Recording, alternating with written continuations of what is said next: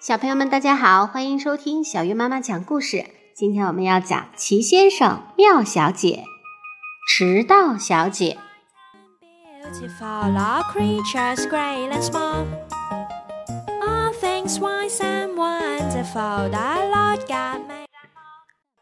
这也迟到，那也迟到。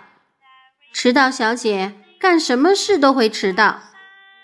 举个例子吧，你知道去年圣诞节他是在哪里过的吗？在他的家，起得早小屋。但是你知道那个圣诞节他是什么时候过的吗？一月二十五日，晚了整整一个月。再举个例子吧，你知道他什么时候给起得早小屋做的春季大扫除吗？夏天，晚了整整三个月。再举个例子吧，你知道他去年什么时候过的暑假吗？十二月。晚了整整六个月。迟到小姐和她的一位朋友住在同一条街上，这位朋友是整洁小姐。去年十月的一天晚上，整洁小姐散步经过起得早小屋，她从篱笆外看去，迟到小姐正好在花园里。你好，整洁小姐喊道。你在干什么？我准备修剪草坪。迟到小姐回答。我觉得，整洁小姐看了看草坪，说：“你四月就该做这件事。”喂，那草丛已经高过迟到小姐的头顶了。对了，整洁小姐建议，明天我们一起去逛街买东西吧。哦，好主意！迟到小姐同意了。明天下午我们在小镇大街的街角见面吧。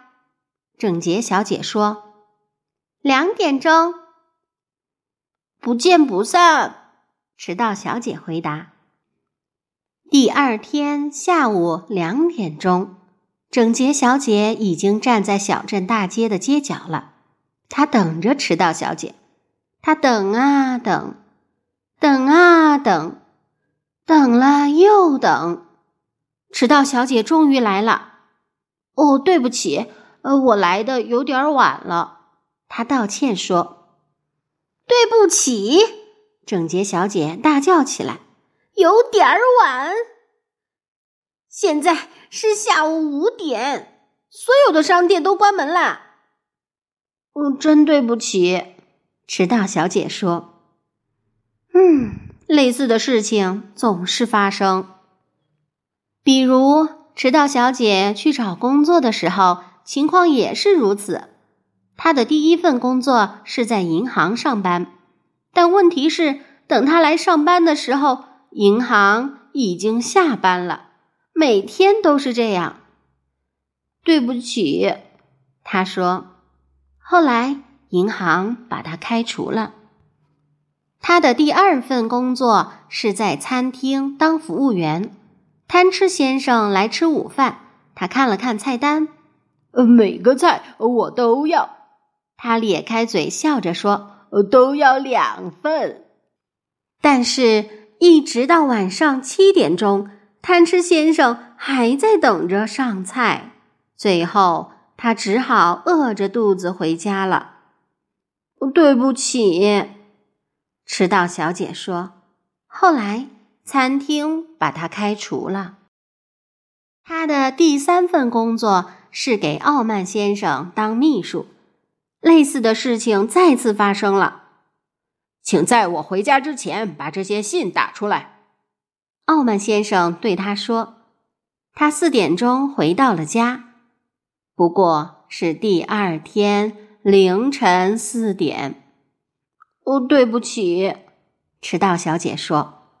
傲慢先生也把他开除了。尽管类似的事情总是发生，迟到小姐还是找到了一份适合她的工作。现在她在懒惰先生那儿工作，他给他做饭、打扫卫生。每天早上，他要打扫他的房子；每天中午，他要为他做一顿中午饭。是这么回事儿。既然是懒惰先生，他不像我们一样在早上按时起床，他下午才起床；而迟到小姐上班总是迟到，她不会早上就来上班，她下午才来。而且，既然是懒惰先生，他不像我们一样在中午吃午饭，他在晚上吃午饭，所以你瞧，一切都刚刚好，这真是好极了。上周五晚上，起得早小屋的电话响了，迟到小姐刚下班回到家，是荒唐先生打来的电话。我有两张明天晚上的舞会门票。他说：“你愿意去吗？”“哦，我非常愿意。”迟到小姐热切地说。“哦，太好了！”荒唐先生说，“我七点钟去接你。”上周六，荒唐先生来到起得早小屋前，他敲了敲门，“请进。”一个声音在楼上大叫。荒唐先生走了进去。别客气，随便坐吧。迟到小姐在楼上大叫：“我马上就下来。”好了，小朋友，这就是迟到小姐的故事。你还想听匆忙先生的故事吗？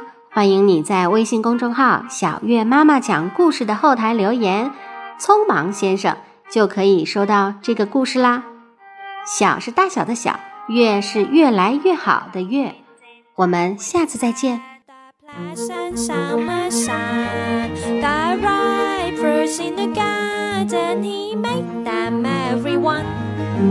苍翠青山在远方，流水江河迂回，朝日夕阳献辉煌，满天顺丽灿烂，一切美丽光明物，一切。